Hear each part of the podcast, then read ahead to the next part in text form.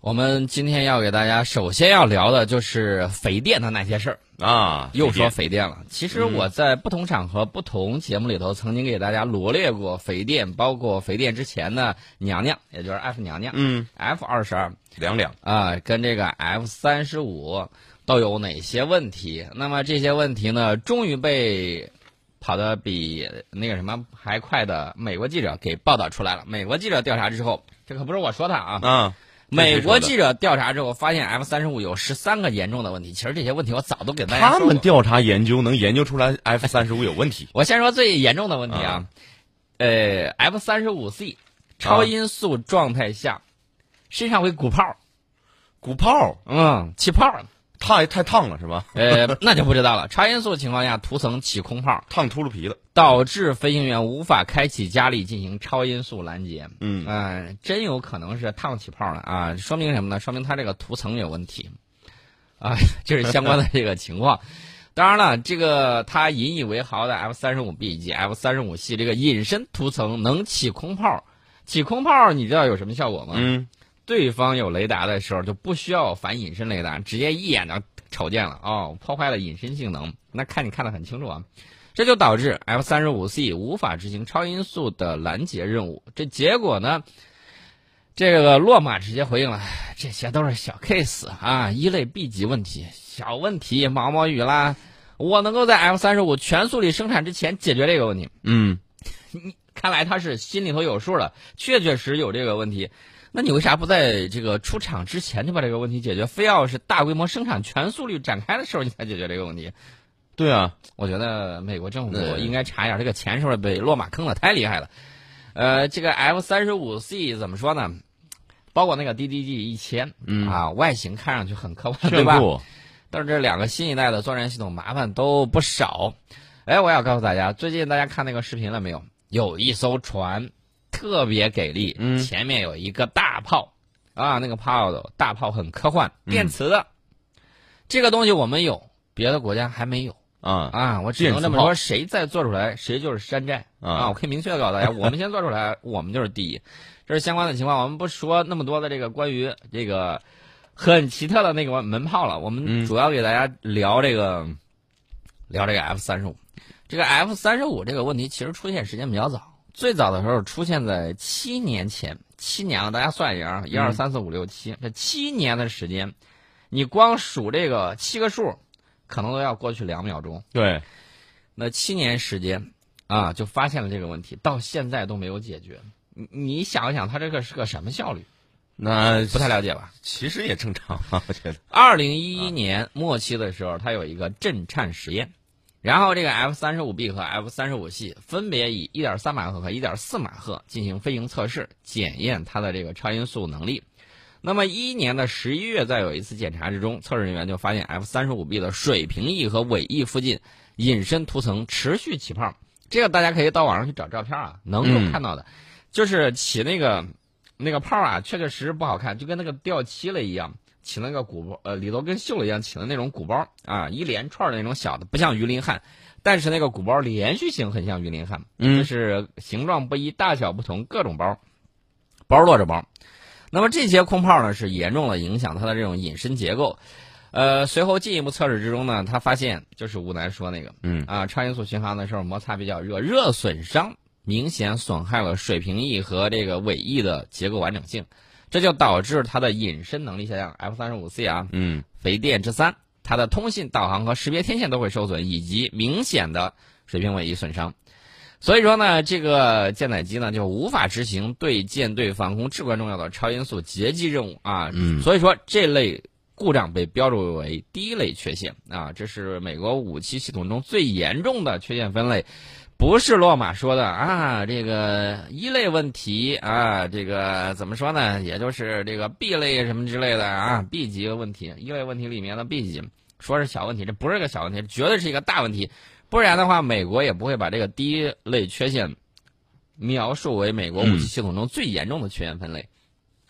然后大家可能问，那怎么办呢？怎么办？这个美国国防部说了啊，美国海军，你这样吧，忍一忍，不要超音速接机。啊，不啊，要超音速，这不就完了吗？对不对？部分解决问题了。啊，然后呢，又对这个超过一点二倍音速的这个时间进行了限制，也就是说，你真的是要进行那个一点二马赫以上的这个飞行的时候，嗯，呃，美国国防部要求他的海航飞行员对，啊、只能在一点三马赫的速度下，你嗯。飞五十秒，五十秒之后，呃，就不能飞了啊，呃，不是不能飞了，回来歇歇。速度低一些啊。不能老持续。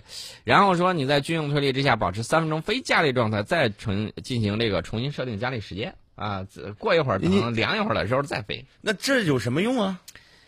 什么用？你要真比如说真是战争打起来了，是吧？一个飞机能能打着打着突然啊，我这会儿不能飞了，我太烫了，是吧？我发烧了。呃，什么用？我的反应是这个样子的啊这有点像炒凉粉儿啊，炒完一面再炒另外一面。那是，呃，至于炒出来之后是什么结果，味道怎么样，我就不清楚了。嗯，呃，其实我告诉大家，这都是小问题，真正大问题是什么呢？什么？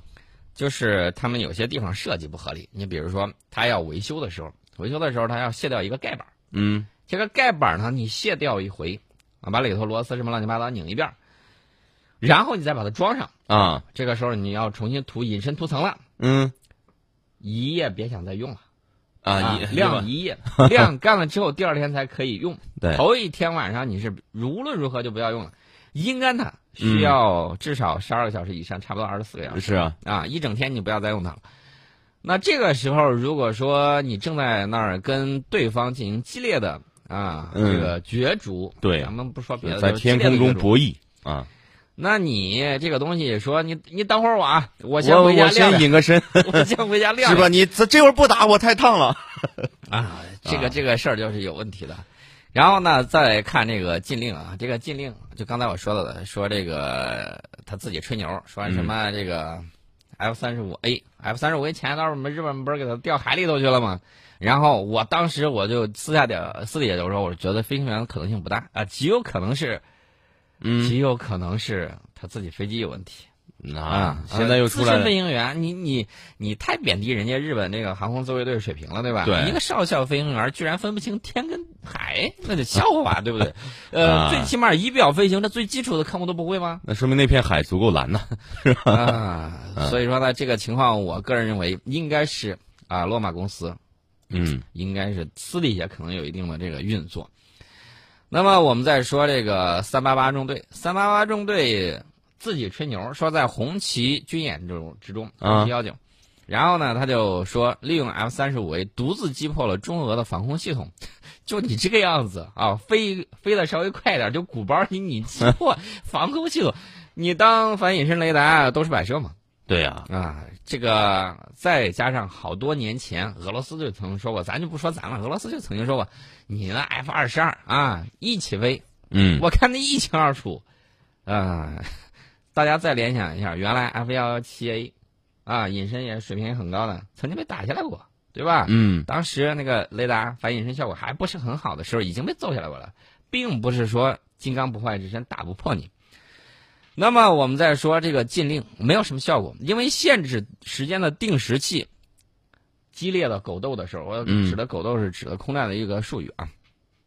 飞行员哪有功夫去看你这个定时表啊？对啊你即便想起来的时候，我这边正在做激烈动作的时候，正在对抗的时候，说不定万一被人家咬住之后，我、嗯可能飞机就不保了，我还管你那个飞机起泡，打开加力使劲跑。是那么在许多情况之下，由于任务繁重，飞行员是无法遵守这个加力实现的，这就导致了飞机的损坏，并且影响完成任务啊。原来的时候是大家啊到近距离了才能看见对方，现在呢时候是他这儿已经鼓包了，他觉得人家看不见他，人家已经看见他了，嗯揍你，对 这是相应的情况。那么，美国有一个问责局啊，问责局今年递了份报告啊，说这个禁令没起作用啊，怎么办呢？美国国防部说，那干脆改进一下隐身涂层嘛。既然你涂层这么烂，我们就改进一下涂层的配方。怎么啊？啊？呃，但是呢，虽然是不一样的配方，但是同样的同样的的效果。同样的味道。为什么说是同样的味道呢？嗯因为美国国防部不打算彻底解决这个问题。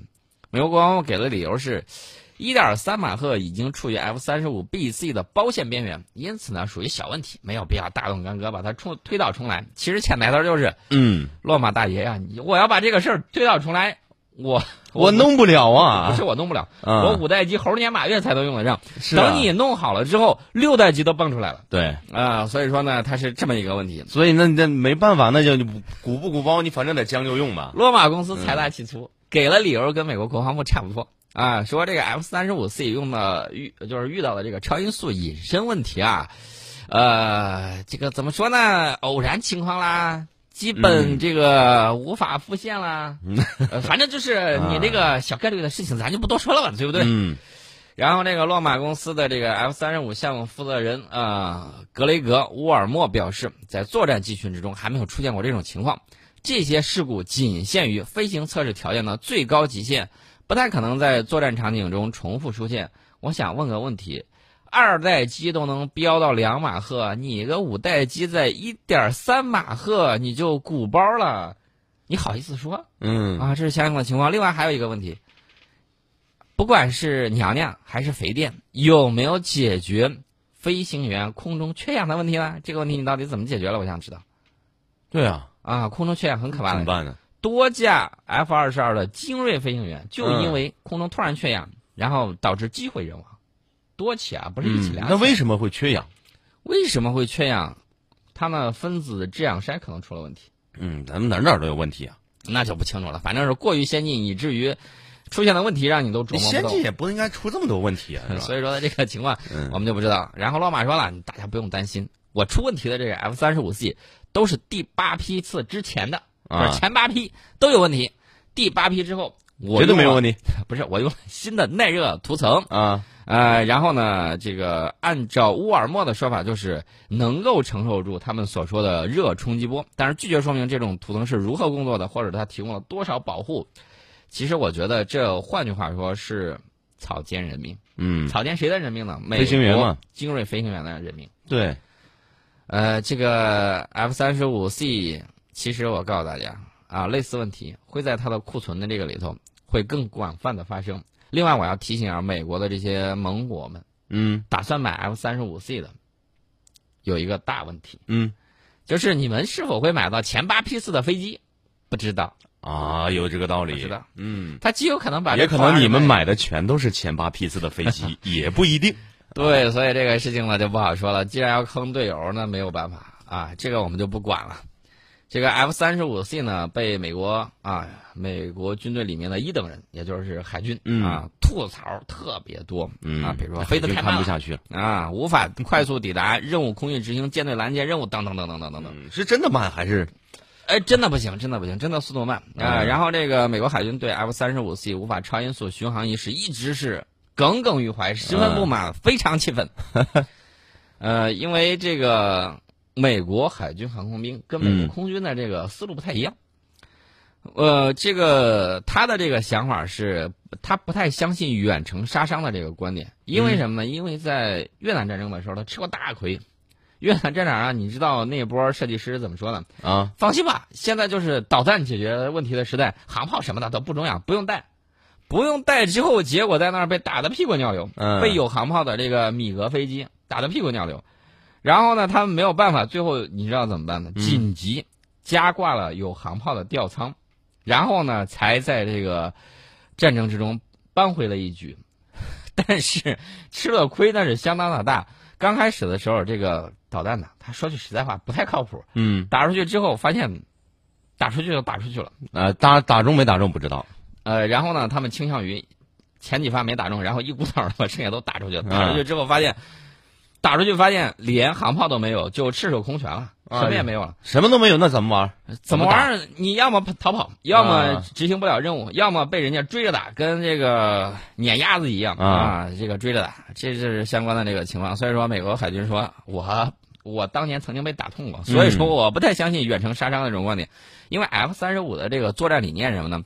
说我现在导弹足够先进了嗯啊，这个就是在你侦测我之前，侦测到我之前。我已经看见你了，而且我隐身你看不见我，我就把你揍下来对，所以他们的战术战法就是高科技，然后胡乱打，胡乱打，对，打中打不中看运气。呃，所以说你看这个 啊壮志凌云，嗯壮志凌云描绘的是阿汤哥啊驾驶着美国的这个 F 十四熊猫，F 十四熊猫这种是什么呢？超音速重型舰载机。嗯呃，什么超音速拦截啊、狗斗啊什么之类的，丢无指导炸弹很执着，这是基本功啊。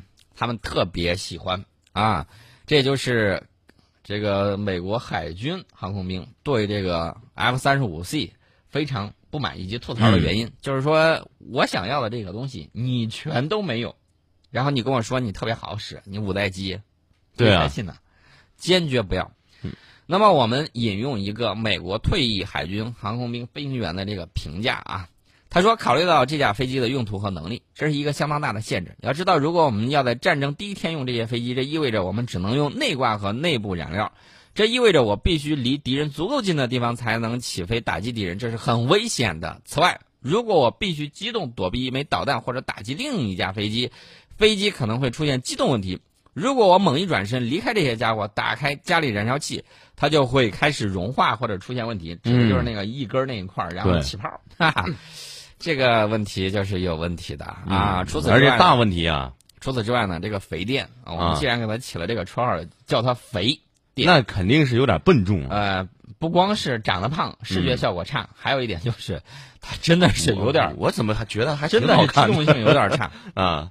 我跟你说，好看的飞机，一般情况下嗯肯定是一架好飞机。对为什么呢？它流线特别优美，符合空气动力学原理。那么肥电这个肥胖胖胖的这个家伙呢，嗯就会出另外一个问题。我告诉大家，加力燃烧是有缺陷，跟飞机机动性另外一个缺陷就是二十度公角操作性能相结合的时候，如果它陷入近距离缠斗，我们讲的都是技术跟科技啊，嗯那会很非常非常致命的。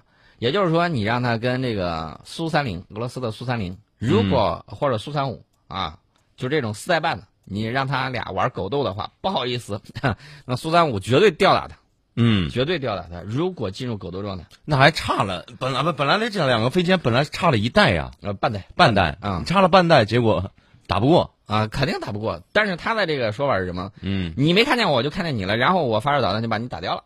那是这个意思。能实现吗万一？是嗯你如果被干扰了，因为体系作战啊，我们不讲单机的这种格斗，如果是体系作战的话，俄罗斯拿 F 三呃拿这个苏三五跟这个迎击 F 三十五，不管是 A、B、C 的话，我嗯觉得也有一定的胜算，因为它有这种反隐身雷达。你认为别的小国看不见你，俄罗斯说我看见了，嗯看见了之后，我引导我的这个机群去揍你，那不轻轻松松啊？你刚才那个飞行员不是说了吗？说得到足够近的距离才能够起飞，你足够近还就给着人家时间发现你啊。他本来指望着我要足够近、啊，嗯就依仗着隐身能力，结果你又乱鼓包，鼓包的时候人家就更容易发现你了。对所以说就把这个你的优势压缩了。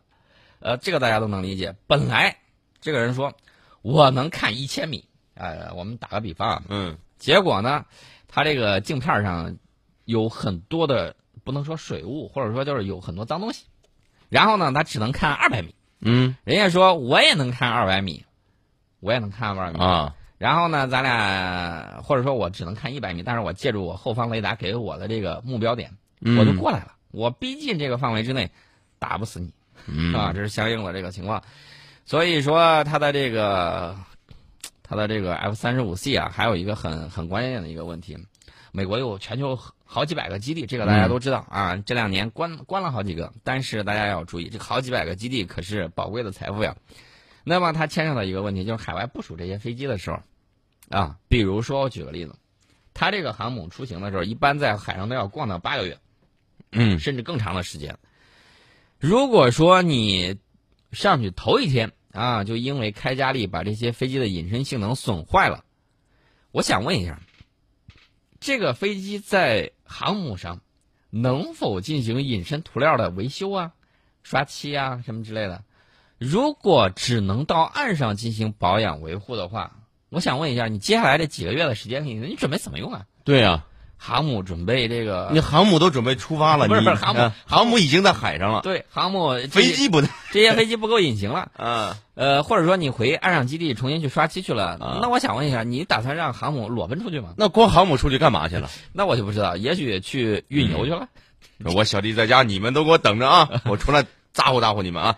然后呢，这个美国海军航空兵呢就比较郁闷啊，他们都特别喜欢什么呢？嗯熊猫 F 十四，呃，公母的那个熊啊，啊不是我们大熊猫的熊。